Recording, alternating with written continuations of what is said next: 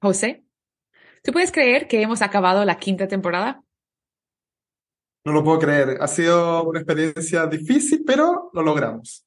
Sí, siempre logramos con, ¿no? con el apoyo de todos estos investigadores que, que nos han dado su tiempo y sus objetos. Y yo quería saber, como reflexionando sobre los 11 episodios que hemos visto, ¿cómo tú describirías el hilo en común de todos esos episodios?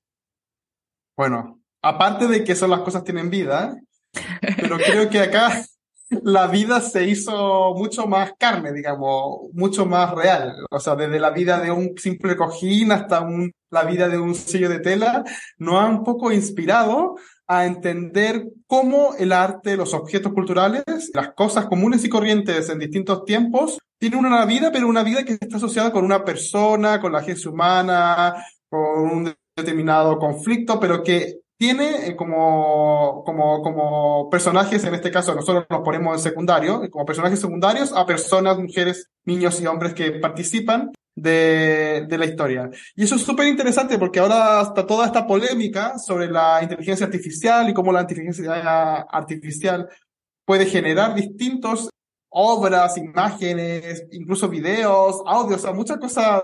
Textos, textos. No olvides los textos. todo, pero que al final todavía falta de esa vida. O sea, no, no, no, no entendería, no podría comprender que existiera, por ejemplo, un, una inteligencia artificial que generaría todo el conflicto que se generó en torno al cojín, por ejemplo, en Quito, que, que con que hablamos con, con Laura, o, o llegar a, la composición o la materialidad de, de los felinos dorados que trabajó Aníbal, pero que es un grupo de investigación, no es solamente una inteligencia artificial. Entonces, me interesa sobre todo como, como darle importancia al hombre, bueno, a la mujer, a la humanidad en este proceso, ¿cierto? Sí, es, es importante, ¿no? Destacar de, de la humanidad. Y yo creo que para mí, y yo creo que el hilo conductor es el drama. Hemos visto en cada uno de los episodios que desarrollan un drama. Si es, por ejemplo, en Venezuela, ¿no? Que, que construyeron una ciudad, pero el drama es que en 20 años se desapareció, ¿no? Por, por la, eh, la gula, ¿no? De, de, de perlas. O, o, también tenemos el drama, ¿no?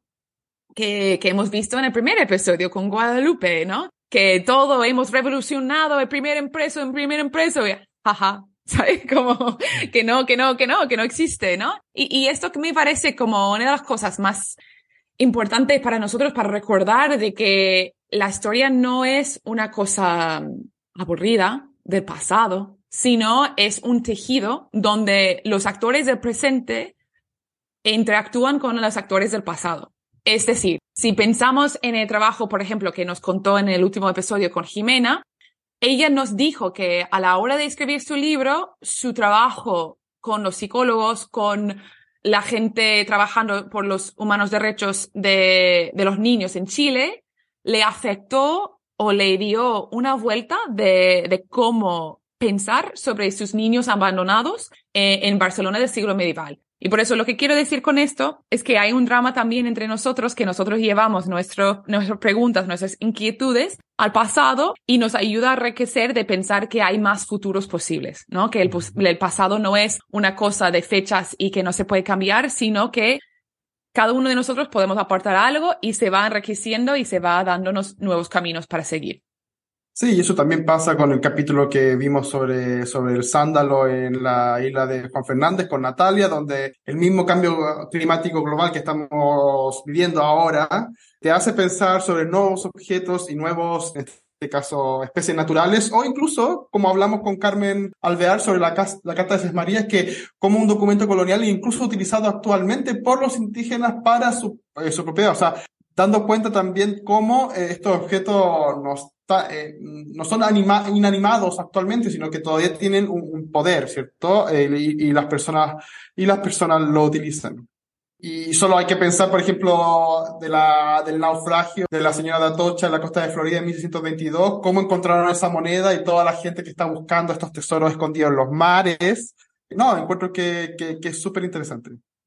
No, y añadiendo un poco más, ¿no? A este concepto de, de todo el mundo queriéndolo, como nos contó Iraida, todo el mundo, ¿no? Tiene la imagen de, de Flaming June en su casa y quizás no fue la intención del propio artista, Sir Frederick Leighton, pero justo después de acabar su obra maestra, se, se puso como una imagen reproducible y que como tenía este fin de llegar a todas las casas, ¿no?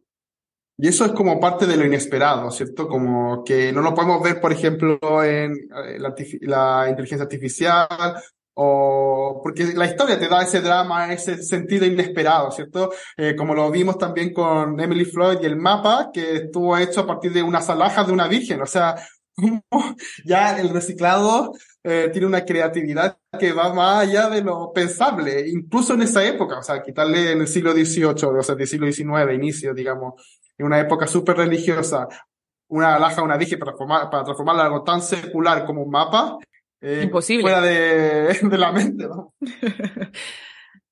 Y, y, por lo cual esperamos que, que ustedes hayan gozado de, de, cada uno de estos episodios. Si no se han escuchado uno aún, ya esto es el momento, ¿no? Para hacerlo. Y eh, les esperamos en la próxima temporada. ¿Habrá una próxima temporada? No sé, tenemos que hablar con los jefes. ¿Cuáles jefes?